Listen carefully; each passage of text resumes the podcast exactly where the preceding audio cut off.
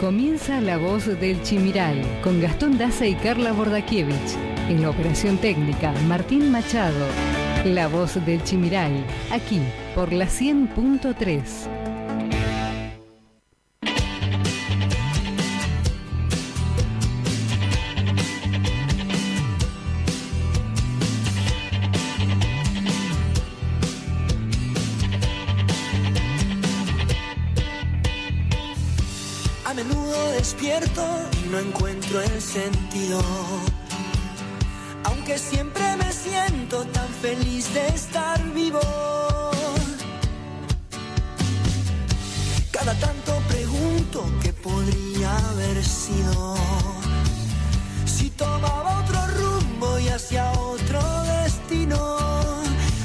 tengo miedo de encontrarme solo y desnudo frente al espejo.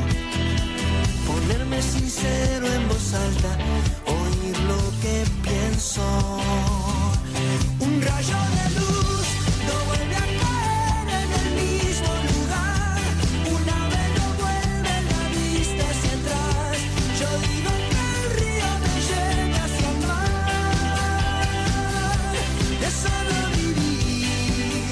Dos minutos pasan de la hora 10 en todo el territorio nacional. Arrancamos aquí una nueva edición de esto que es La Voz del Chimiray. Aquí, sábado 13 de noviembre en la 100.3. Obviamente con todo el equipo completo. La licenciada Carla Bordakiewicz a mi lado. Buen día, Carlita. Buen día Gastón, buen día Martín, buen día a nuestra querida audiencia. Así es, un sábado más, 13 de noviembre, 13. llegando a, a culminar la primer quincena de noviembre y se nos va el año, ¿eh? Se nos va el año. Nos Pensar- pusimos a ver la agenda ahí. Eh, Y justo sábado va a caer eh, Navidad Y y Año Nuevo. Así ¿Venimos? que no, no, no, no. No. No, no. Yo no. ¿Usted quiere venir? No, no sé. Bueno, no, no sepan disculparnos del otro lado, pero también, Vamos a estar también tenemos que disfrutar, o sea, claro. Bueno, amigos, saben ustedes que ayer arrancó lo que es la veda electoral, cerca de las 8 de la mañana. Esta veda, que es lo que establece principalmente, lo, lo, establece como una jornada de reflexión previo a lo que serían las elecciones que vamos a estar viviendo nosotros mañana en toda la Argentina, en todo el territorio nacional, estas elecciones de medio término, en el cual, por ejemplo, en el caso particular de la provincia de Misiones, vamos a enviar al Congreso de la Nación, específicamente a la Cámara de Diputados, tres diputados nacionales. ¿eh? Entre todos los espacios que están compitiendo de distintos frentes, se va a ver, de acuerdo a la cantidad de votos, cómo se da la configuración de esos legisladores que enviaremos al Congreso y que esperemos que respondan justamente a la provincia de Misiones, ¿no? Y que vayan a gestionar cosas verdaderamente hasta a la para la provincia de Misiones. Algo que hasta el día de hoy ustedes dirán, ¿y que a partir de ahora vamos a tener cosas? No, es verdad, hace tiempo ya tenemos legisladores en el Congreso, pero Nunca es tarde para cambiar y para traer transformaciones, Gastón. Sí, hay sí. que darle, hay que apostar. Sí. Hay que apostar porque el poder legislativo con los demás poderes forma parte de nuestra democracia. Entonces hay que, que tener un poquito de esperanza, me parece a mí, desde lo que es el ámbito de mi carrera y fomentar eso. Que la gente vaya a votar, eso es importante. eso es importante, sí, sí, sí, Comprometerse el domingo ir a votar, creo que es, es hasta las 18 horas también. hasta las 18 horas, de 8 de la mañana hasta las 18 no hay que hacer tanta horas. fila como antes. No, recuerden que justamente hablábamos de que hay cambios en los protocolos, justamente ya no va a haber que hacer filas, acá en Apóstoles creo que ya no va a estar cortadas las calles, ¿te acordás que las escuelas estaban cortadas bien en la puerta de entrada? Bueno, ya no va a estar cortada, no van a poner los números afuera para que sino que pueden ir llegando. Hay mucha gente, viste, que tiene ya su horario seleccionado, digamos. Claro, pero es ir, ubicarte en tu mesa, esperar la cantidad de gente que haya en tu mesa y listo. Ah, Puedes estacionar enfrente a la escuela, no caminar por ahí una o dos cuadras, así que es importante el que está obligado a ir a votar que lo haga con conciencia y que lo haga, porque un voto suma, Gastón. Olvídate. En estas alturas es muy importante eso. Y bueno, y después justamente nos sirve para decir, bueno, agarramos, hicimos bien las cosas, votamos bien, votamos mal, bueno.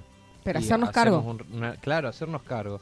Y hablando justamente de la veda electoral, este silencio electoral o jornada de reflexión es un lapso que durante, eh, durante el cual se rige una serie de prohibiciones legales vinculadas a la propaganda política que se aplican justamente cuando hay elecciones y puede comenzar horas antes, como es en el caso aquí en Argentina, que es 48 horas antes de los comicios y termina tre- dos horas después, o sea, de, de las seis de la tarde, de que se cierran los comicios, y establece una serie de prohibiciones. Por ejemplo, campañas proselitistas, actos públicos.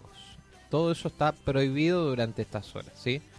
Publicidades con Eh, parlantes. publicidades con parlantes, Acá publicidades en los medios de comunicación, no se pueden eh, emitir ningún tipo de publicidad, así que eh, en el único lugar donde se refugian por estas horas los candidatos para seguir haciendo campaña es en las redes sociales, algo que todavía no está regulado, algo que el- la Secretaría Electoral Nacional debería empezar a regular porque es una veda que rige prácticamente en todos los lugares sociales, en todos lo- los medios de comunicación, pero ¿Qué es lo que más usamos? Las redes sociales, ahí los ves a los muchachos de fiesta, eh, Claro, a publicando por ahí publicando sus sus anuncios, últimos- sus propuestas, todo hasta, hasta el momento de, las, de los comicios, de las elecciones, todo. Durante las mismas elecciones. Ajá, Durante las mismas elecciones vos vas, ya, ya vas sabiendo, ya va- te van anticipando el escrutinio, ajá. ya van subiendo fotos que votó tal candidato, que esto, que lo otro, que estamos en tal lado.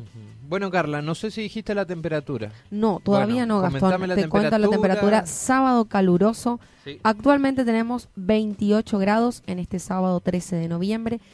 Totalmente soleado para el resto de la jornada. Se esperan máximas de 34 grados y mínimas de 22 grados. La sensación térmica de 29 grados sin probabilidades de lluvias. Jornada soleada, entonces. Así es. Bueno, ¿qué nos espera para mañana, domingo electoral? Mañana domingo electoral está pronosticado un 50% de probabilidades de lluvias. Ajá. Poco, pero por ahí unos chaparrones. También 28 grados la máxima y la mínima 21 grados. Este 50% de probabilidades, ¿en qué horario se está dando principalmente?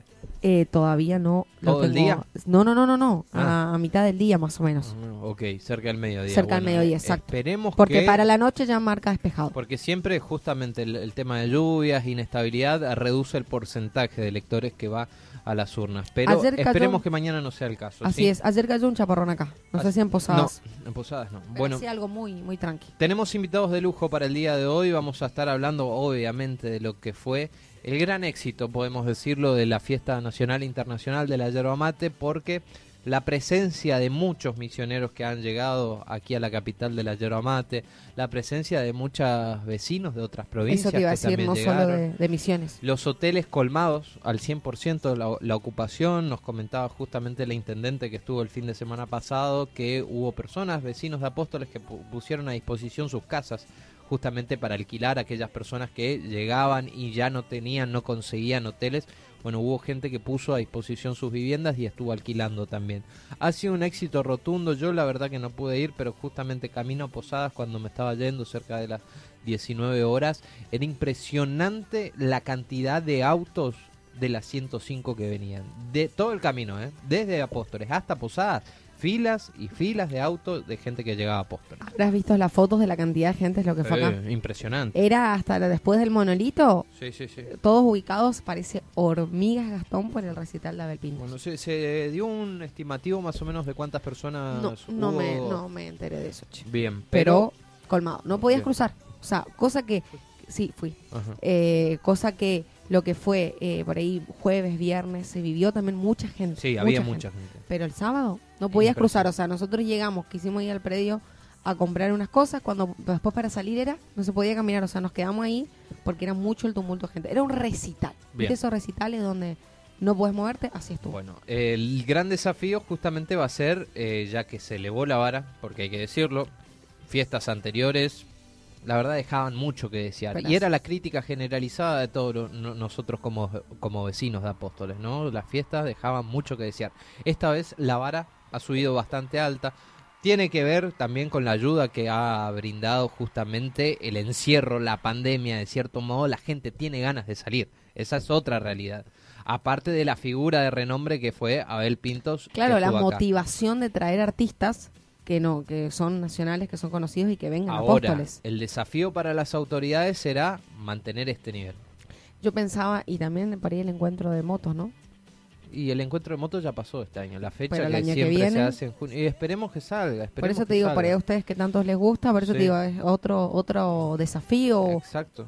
Eh, Sí, sí, sí, esperemos. Pendiente. Esperemos que, que, que salga, que a medida que se va liberando un poco la cuestión, se vayan habilitando más, más eventos de, de este tipo, ¿no? Eh, sorprendentemente prácticamente no hubo casos de COVID, enseguida te iba a mostrar en Apóstoles, casi que no hubo casos de COVID con la cantidad de gente, la verdad me sorprendió. ¿Estaban todos con barbijo, Carla, en el recital? No, Ah, no. no, no, con Ah, barbijo bueno. en la mano porque... Bueno, entonces Al aire libre. Parece que se está yendo el COVID. sí, ya. me parece que sí. Viene en primer lugar cerca de las 10 y 30 justamente para hablar de todo esto al respecto. Eh, Fernando Ojeda, él es presidente de la comisión organizadora de la Fiesta Nacional e Internacional de la Yerba Mate. Bueno, luego vamos a ver si nos podemos comunicar, tomar contacto con Antonio, más conocido como Antaco Acuña. Él es presidente de la Asociación de Bomberos Voluntarios aquí de la ciudad de Apóstoles. Y vamos a hablar un poquito de cómo vienen trabajando justamente eh, de cara al verano que ya llega, las temperaturas altas, hay mucha sequía. hay hay alto campos. índice de, de De- incendios. exacto, los índices de peligrosidad que se mantienen vigentes, la prohibición de quema que también está vigente y algunos hacen la vista gorda y deciden quemar igual. Así que vamos a estar hablando de esta cuestión. Y para finalizar, lo tenemos a Eduardo Boneto, él es secretario electoral nacional en el distrito de Misiones. Exactamente, es el órgano que se encarga justamente de la organización, regulación y control justamente de las elecciones que se van a estar disputando en el día de mañana 14 de noviembre. Así que hasta la hora 12, recordá, podés enviarnos mensajes, podés mandarnos tus audios, escribirnos porque las líneas telefónicas están habilitadas. Así es, lo pueden hacer al 3758 40 4601. Repito, 40 46 01.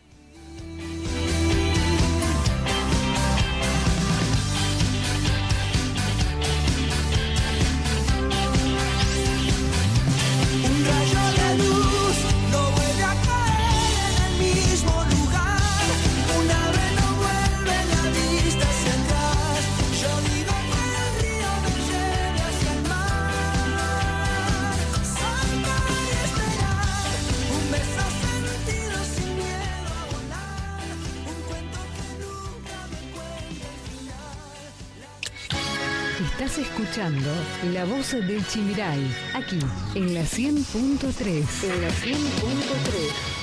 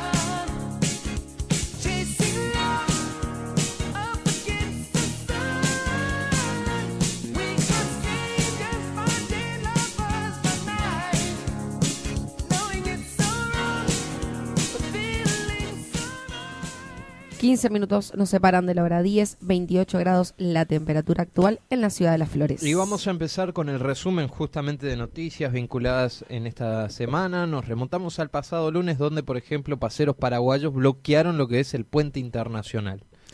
Este lunes, paseros de la ciudad paraguaya de Encarnación cortaron el paso sobre el puente internacional San Roque González de Santa Cruz. En diálogo con Misiones 4, eh, Catalino Pereira, es presidente de los paseros de Encarnación, reveló que el principal motivo de la manifestación es la eliminación del análisis de PCR de la lista de requisitos que exigen en nuestro país. Bien, también te contamos sobre el COVID-19 en Misiones.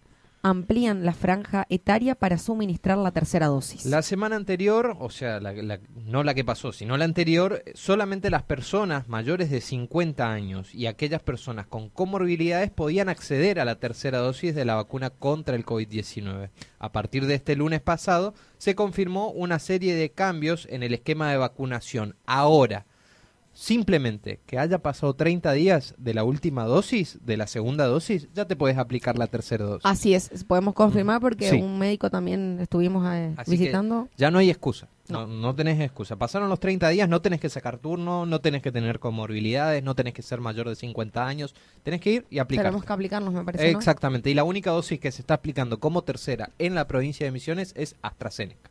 ¿Sí? Combinadas con eh, Con Sinopharm. cualquiera. Ah, con te hayas cualquiera. puesto Sputnik, te hayas puesto combinada, te hayas ¿Vos- puesto... Vos sabés que mucha gente le, le tiene miedo a, a esta tercera. Y, sí. Mucha gente contó que le tumbó también. Y es que la AstraZeneca, por lo general, con Era todos fuerte, los ¿no? que le, le pusieron... Yo, yo me vacunaría, me da miedo igual. ¿Sí? ¿Te da miedo?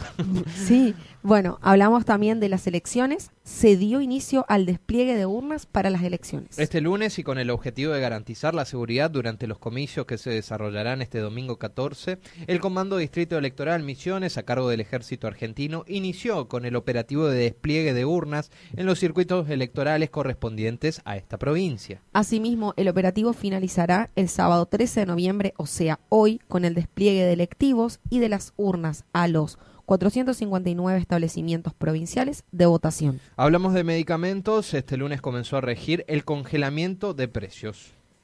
Hasta el próximo 7 de enero, la Secretaría de Comercio Interior fijará los precios de los remedios que quedó oficialmente definido con el congelamiento de los medicamentos por 60 días. Por estos dos meses, la Secretaría de Comercio buscará que abarque a todos los listados de los laboratorios y luego, a partir de enero, conformará un listado de alrededor de 500 productos que estén regulados.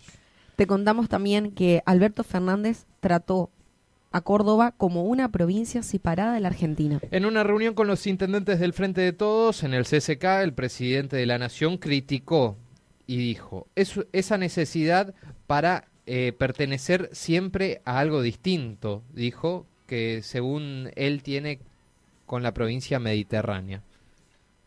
Tras decir que sabía que la provincia era territorio hostil, Alberto Fernández agregó, sé también que hacen falta muchos cordobeses y muchas cordobesas, como ustedes, para que Córdoba de una vez por todas se integre al país, para que Córdoba de una vez y para siempre sea parte de la Argentina y no esté la necesidad siempre de parecer algo distinto. Yo no sabía que era otro No, país, yo Córdoba. tampoco. Bueno, pasamos al día martes. En el interior de Misiones no hay precios máximos, admiten. El titular de la Defensa del Consumidor explicó que solo controlan el cumplimiento de la resolución 1050-21 de la Secretaría de Comercio de la Nación en la única ciudad misionera donde operan comercios de cadenas nacionales. Que es Posadas. Bueno, yo qué te dije, que no hay control. No hay control, es que no llegan. O sea, olvídense de esos precios que son planes eh, prácticamente anunciados, pan y circo, para decirlo. Yo te voy a decir algo, ¿sabes no, lo que no lo- alcanzan a todo el mundo. ¿Sabes lo que me molesta a mí? La Ajá. fotito y el círculo de El prensa, gran largamos anuncio. Claro, largamos 20 programas. Está buenísimo, pero que nos beneficia a todos. Eso es lo que a mí me molesta. Es que si vos no tenés un gobierno federal, Exacto. no- Necesitamos. no, va a llegar el beneficio justamente. Cuando los gobiernos son centralistas, como este, justamente no llegan los beneficios al interior del país. El día miércoles, y vamos a hablar de la enseñanza privada, la pandemia generó una morosidad del 40% en el pago de las cuotas. El director general del Control y Gestión del Servicio Provincial de Enseñanza Privada de Misiones, SPEM, Gustavo Lescano, señaló que el sector de enseñanza privada vivió profundas modificaciones a partir de la pandemia de coronavirus y que, durante los primeros meses del 2020, se llegó a tener hasta el 60% de morosidad en el pago de las cuotas. Hoy el porcentaje se redujo a 40. Sí, se siente en las instituciones privadas, la verdad, y encima las cuotas están caras. aparte de, de pagar las cuotas, la deserción escolar. Porque hay gente, ponele, Sí. que te debe cuotas del año pasado, que quizás se matriculó, y eso queda pendiente. Porque el alumno o dejó la escuela o se retiró a otra institución. Bueno, vamos al día jueves y finalmente le dieron eh, justamente artículos al reclamo que estaban realizando los paseros paraguayos el día lunes, que recién lo leíamos, y eliminaron el requisito de PCR para extranjeros de ciudades fronterizas. Con el objetivo de mejorar y agilizar el tránsito vecinal entre Argentina y los países limítrofes, el Poder Ejecutivo Nacional dio a conocer mediante la decisión administrativa eh, o- 1103-2021 la eliminación del requisito de la PCR para el ingreso al país de los argentinos y extranjeros domiciliados en las localidades fronterizas. Es importante tener en cuenta que esta nueva norma que se informó este jueves solamente aplica a todas aquellas personas que residan en un radio de 50 kilómetros de la frontera por la que pretenden ingresar al país. No obstante, continuarán exigiendo la doble vacunación contra el COVID-19 y la realización de un test antígeno. Bien, también te contamos que desde el Parque Nacional Iguazú celebraron los 10 años de las cataratas como maravilla y aseguraron que buscan ofrecer mayor calidad a los visitantes. Las cataratas del Iguazú cumplieron el pasado jueves 10 años como maravilla natural del mundo y en un marco de mucha responsabilidad y cuidado de este destino turístico siguen manteniéndose como uno de los más elegidos por los turistas de todo el país. Luego de los festejos desde el Parque Nacional Iguazú, aseguran- aseguraron que buscarán mayor calidad para los visitantes. Bueno, atención, sábado 13 y domingo 14, o sea, hoy y mañana, el registro provincial de las personas estará abierto para retirar DNI.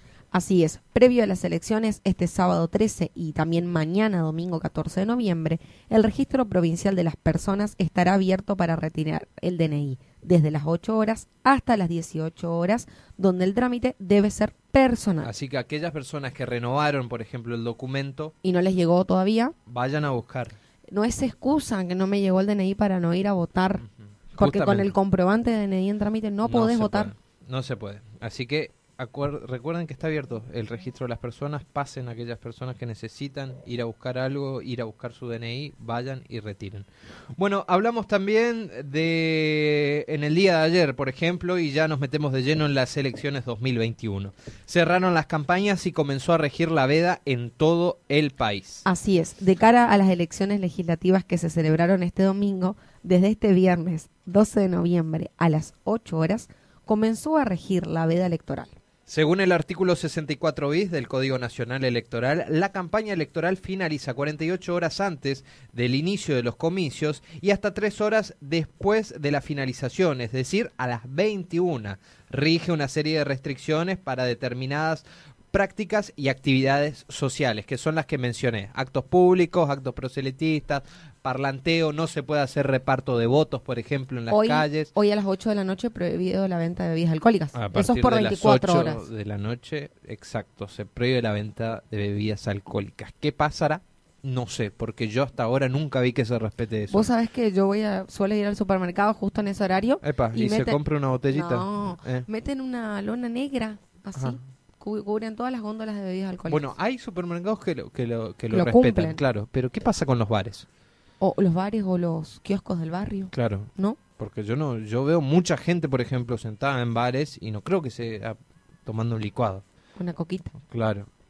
no o, quizás sí, y el mal pensado soy yo, no sé. Vamos a hacer una, un recorrido. pero eh, justamente son las fuerzas las que deben hacer cumplir también eh, la veda electoral y que establece el no expendio de bebidas alcohólicas a partir de las 8.